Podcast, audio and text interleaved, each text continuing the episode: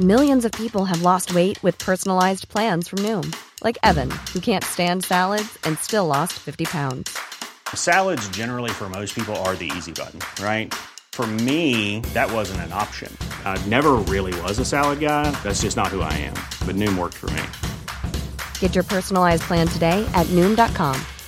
Real Noom user compensated to provide their story. In four weeks, the typical Noom user can expect to lose one to two pounds per week. Individual results may vary. Bienvenue pour cette nouvelle émission de Conflit. Nous allons évoquer évidemment le conflit qu'il y a actuellement en Israël, notamment entre Israël et le Hamas, et ses conséquences possibles en France. Il y a déjà eu des éléments qui se sont manifestés, notamment avec l'assassinat de ce professeur de français. Avant cela, je voulais vous rappeler notre numéro de conflit qui est actuellement en kiosque, dont le dossier est consacré à l'Occident un numéro que vous pouvez retrouver sur notre site internet revueconflit.com et puis dans l'ensemble des kiosques. Conflit ne vit que par ses abonnés, que par ses lecteurs. Donc si vous écoutez régulièrement nos podcasts et que vous n'êtes pas d'abonné, je ne peux que vous encourager à franchir le pas. C'est une manière de nous soutenir et de nous permettre de continuer à vous proposer ces contenus en libre accès. Alors, téléportons-nous vers Israël pour essayer d'analyser ce que l'on peut en dire. Euh, il y a beaucoup à dire, évidemment, mais je voudrais simplement donner quelques, quelques idées, quelques pistes qui me paraissent intéressantes, et notamment sur les conséquences de ces événements en France. On l'a vu avec un niveau d'alerte attentat qui a été relevé, avec des attaques d'ailleurs qui ont eu lieu sur le territoire français. Et remarquons dès à présent que les attentats terroristes mortels qu'il y a eu en France depuis une trentaine d'années sont tous liés à des problèmes ou à des situations internationales. Ce ne sont pas des réponses à des problèmes nationaux. Il y a eu du terrorisme national, fait par exemple par euh, des mouvements corses comme le FLNC, il y a quelques années, quelques décennies, euh, par les Bretons, qui ont aussi commis des attentats, mais sauf exception, je notamment le cas de l'assassinat du préfet Erignac, qui est vraiment une exception. Euh, généralement, il n'y a pas euh, de morts, ce sont des destructions de bâtiments, mais ce ne sont pas des attaques contre les personnes. Et les attentats qui, eux, se sont attaqués aux personnes, sont des attentats qui sont liés à des événements internationaux. Pensons dans les années 1990, avec les attaques à la bombe, notamment dans le, dans le RER e parisien, qui était lié au problème algérien, le prise d'otage également de l'avion d'Air France en 1994, terrible prise d'otage qui s'est achevée sur l'aéroport de Marignane. Évidemment, euh, les attentats du Bataclan, les attentats de Charlie Hebdo euh, et bien d'autres, ce sont des attentats qui ont eu lieu en rapport avec les problèmes du Sahel, de la Syrie, de l'Irak, et aujourd'hui donc de Israël et la Palestine. Cela veut donc dire que la France est perméable, que la France vit au rythme des questions internationales, d'abord parce que la France est présente à l'international, donc c'est une, c'est une sorte d'hommage finalement. Hein, il, est sûr que les terroristes n'attaquent pas les pays qui ne comptent pas au niveau international, donc ça montre aussi que la France est présente et c'est aussi d'ailleurs une réponse à l'engagement de la France. C'est par exemple le cas du Bataclan, qui était une réponse à l'engagement de la France en Syrie. Mais c'est aussi euh, au niveau international une conséquence de, des phénomènes migratoires, puisque euh, chaque couche migratoire apporte avec elle ses sentiments, ses ressentiments, ses émotions par rapport à des événements dont certains aboutissent à des passages à l'acte et à des attentats. Et on voit bien comment France mondiale, la France connectée au monde, n'échappe pas aux soubresauts du monde. Alors par ces attentats, c'est la France qui est visée, ce sont aussi des Français qui sont visés, et si je reste sur une analyse du, terrorisme, le meurtre de ce professeur de français est intéressant à étudier à bien des aspects. Pour ceux qui ont, lu notre dossier sur le terrorisme, d'ailleurs le numéro est, toujours, euh, toujours euh, valable et on peut toujours l'acheter euh, soit via les plateformes en ligne type Amazon ou Fnac, soit via le site de conflit. Donc si vous voulez approfondir cette question du terrorisme. Le terrorisme, c'est un mode de communication, parfois violent, et le but du terrorisme, c'est de terroriser, et c'est surtout de faire parler de lui. À cet égard, d'un strict point de vue terroriste, l'assassinat de Samuel Paty est une grande victoire pour les terroristes, parce que trois ans après, on en parle encore. Alors que l'assassinat d'Alban Gervaise, ce médecin euh, père de famille qui attendait ses enfants devant l'école, on n'en parle plus. Donc pourtant, c'est la même chose. Ce sont deux personnes qui ont été égorgées par des islamistes. Donc, ce qui veut donc dire que dans le terrorisme, ce qui est important, c'est la cible, et c'est notamment le symbole de cette cible. Or, en s'attaquant à des professeurs, les terroristes savent qu'ils touchent une corde sensible, qu'ils touchent un symbole fort, qu'ils s'attaquent aussi à une corporation qui, euh, qui est touchée et donc qui défend, euh, euh, qui, qui, ressent évidemment cela. On voit d'ailleurs que les, professeurs réagissent beaucoup plus à l'assassinat de l'un des leurs que les médecins n'ont réagi à l'assassinat de l'un des leurs en la personne d'Albert Gervaise. Et puis, il y a évidemment tout le, les rituels autour, tous les symboles autour, la République, etc., tout ce que l'école républicaine dit, ou tous les discours qui sont dits autour d'elle. Je note d'ailleurs que les deux professeurs assassinés sont à chaque fois des hommes. Or, dans l'éducation nationale, les hommes sont minoritaires, surtout d'ailleurs en français. En français, c'est près 80% de femmes et 20% d'hommes. Donc, le fait de tuer deux hommes n'est pas euh, dû à, une, euh, à un effet statistique, parce que les hommes sont minoritaires. Ça veut donc dire que les cibles ont été choisies. C'est le cas de Samuel Paty. Euh, c'est probablement également le cas de ce professeur de français. Non pas, il n'a pas été choisi en tant que tel, mais parce qu'il s'est interposé, il a été attaqué. Et parmi les blessés, alors je ne sais pas l'identité de deux blessés, mais il y en a un qui était un cuisinier, donc un homme. Je ne sais pas si le deuxième blessé est un homme ou une femme, mais on voit quand même que ce sont les hommes qui sont attaqués, comme euh, si ces terroristes se positionner dans une logique de combat et donc d'affrontement d'homme à homme. Et on verra, je ne sais pas que ça se reproduise, mais si c'est le cas, euh, quelles sont là aussi les, catégories qui sont touchées. Donc le terrorisme euh, vise évidemment des symboles, c'est une partie la plus importante, il vise euh, aussi à faire parler de lui. À cet égard, on peut se demander si le, le les hommages qui sont donnés, euh, aussi légitimes soient-ils, ne sont pas contre-productifs. Parce que comme le but du terrorisme, c'est de faire parler de lui, plus on en parle, plus on lui donne raison. Alors on peut comprendre évidemment l'importance de, rendre hommage et de faire des cérémonies, ça a toute sa légitimité, mais il est vrai que d'un point de vue du terroriste, c'est aussi accorder une victoire à celui-ci. Il vaudrait mieux, pour étouffer le terrorisme, euh, ne, rien dire et ne pas donner de caisse de résonance pour ne pas faire mousser les, choses.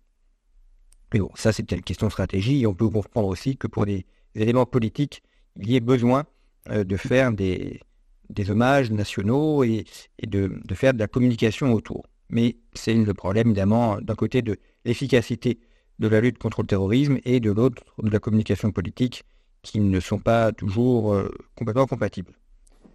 L'autre euh, élément qui, évidemment, euh, est important quand on voit ce qui se passe en Israël, notamment l'attaque du 7 octobre, et c'est un sujet que tout le monde a en tête, mais que personne n'ose évoquer, donc on va évoquer évidemment ce sujet, c'est de savoir si une situation serait similaire en France.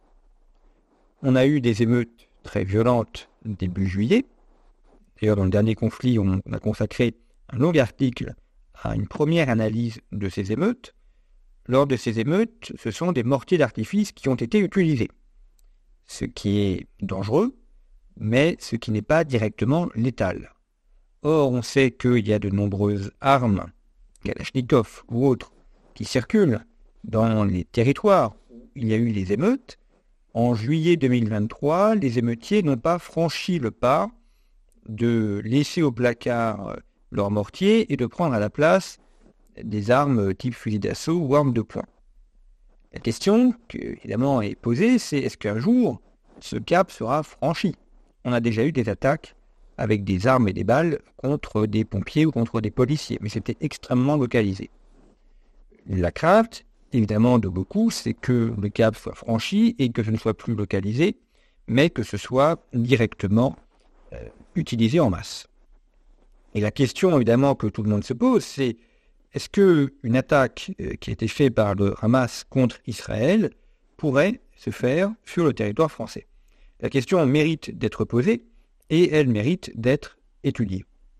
Notons d'abord que d'un strict point de vue opérationnel, l'attaque du Hamas a été très bien menée. Pas un jugement moral sur l'association, euh, qui est évidemment condamnable, mais euh, l'opération a été très bien faite. D'abord par la surprise. Première condition de, réussite d'une opération, c'est l'effet de surprise. Là, il était total. Ensuite, on voit que euh, non seulement ils ont envoyé des roquettes, comme ils font d'habitude, mais ils ont été capables également de mener des opérations à terre, avec des parachutages depuis des ULM, et en passant par euh, le sol, la mer et les airs. Et les cibles choisies sont des cibles qui ont été également sélectionnées avec soin, des kibbutz, eh bien, c'est très partie des, des gens qui étaient réunis pour la paix en Palestine et pour la paix avec Gaza. Donc là aussi, choix des symboles importants. Et notamment en frappant cette trèche partie, ils ont pu frapper des populations qui n'étaient pas toutes israéliennes. Donc de suite, donner une dimension internationale à leur attaque, puisqu'il y avait dans cette fête des Allemands, des Français, et beaucoup de nationalités.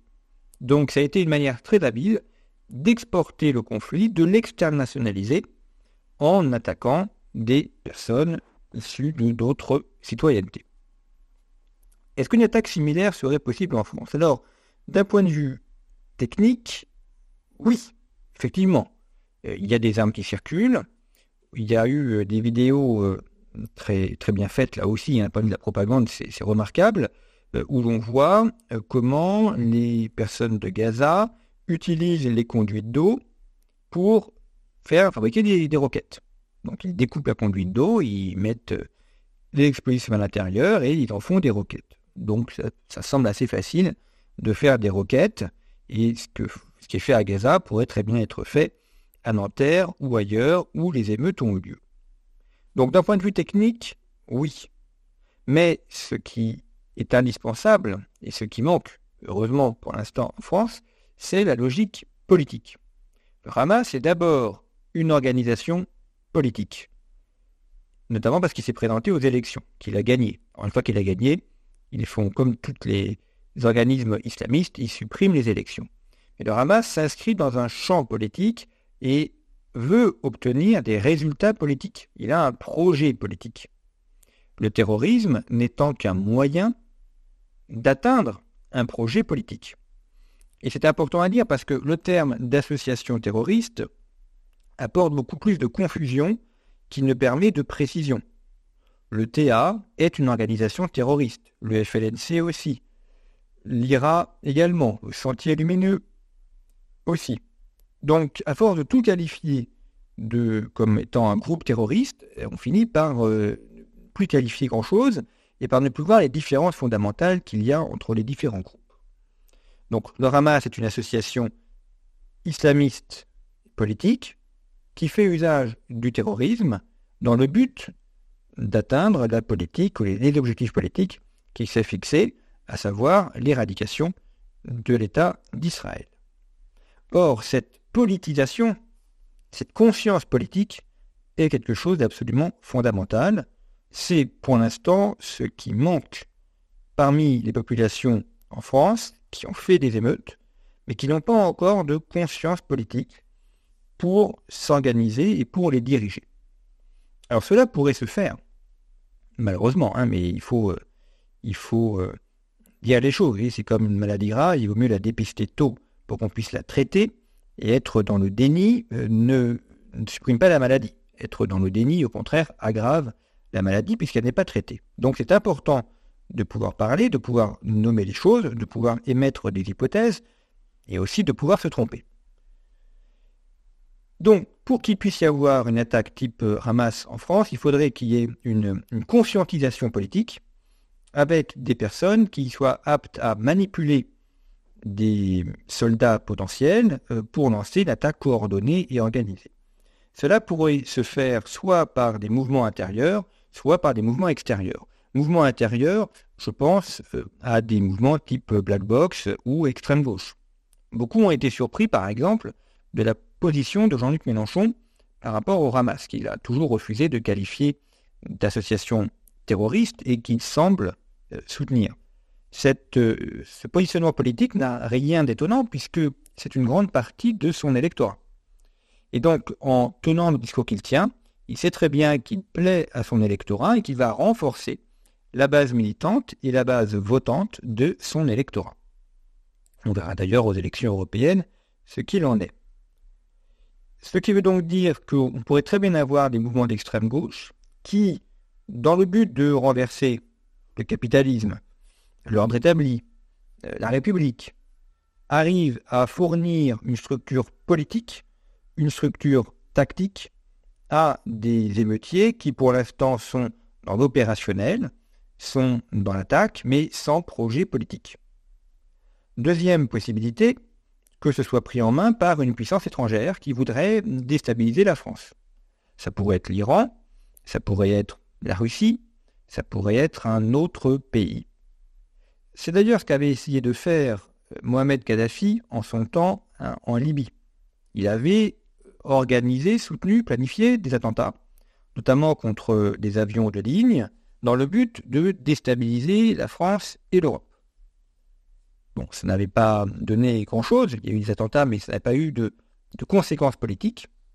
Mais on pourrait très bien imaginer cela. Alors ça pourrait être euh, des islamistes euh, au Sahel, ça pourrait être euh, des mouvements au Nigeria, en Iran, en tout cas qui arrivent à fournir une conscience politique et qui envoient des instructeurs pour organiser une guérilla. Ça, c'est quelque chose qui est tout à fait possible, peut-être pas tout de suite, mais en tout cas qu'il faut surveiller. Parce que c'est exactement ce que l'on a connu pendant la guerre d'Algérie ou pendant la guerre d'Indochine, c'est-à-dire des instructeurs envoyés par des puissances étrangères ou depuis des puissances étrangères qui ont organisé la rébellion et qui ont ainsi pu lui donner un projet politique. Je vous renvoie à cet égard à une très bonne émission que nous avions réalisée avec Tigran Gavian, avec Gérard Chalian, qui lui euh, a participé à ces mouvements de guérilla, notamment avec euh, Cabral et euh, en Indochine, et, qui explique très bien comment la guérilla a été structurée et organisée. Et donc ces guérillas que la France a connues hors de son territoire pourraient tout à fait être connues sur son territoire si une tête pensante avec des instructeurs arrivait à coordonner et à structurer des populations qui nous sont hostiles.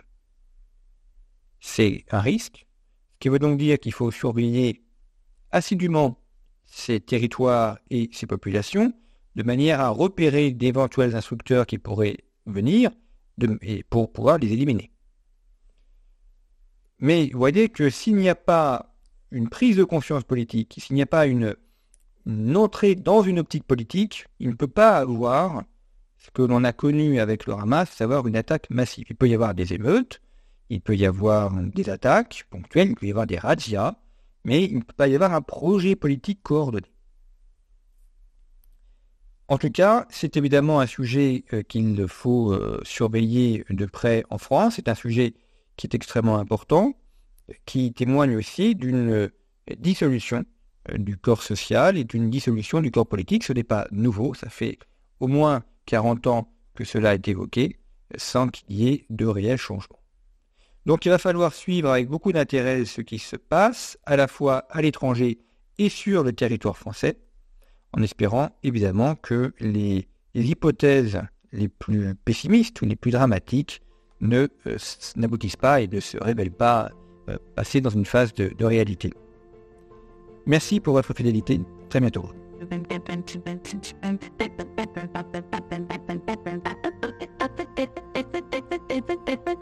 and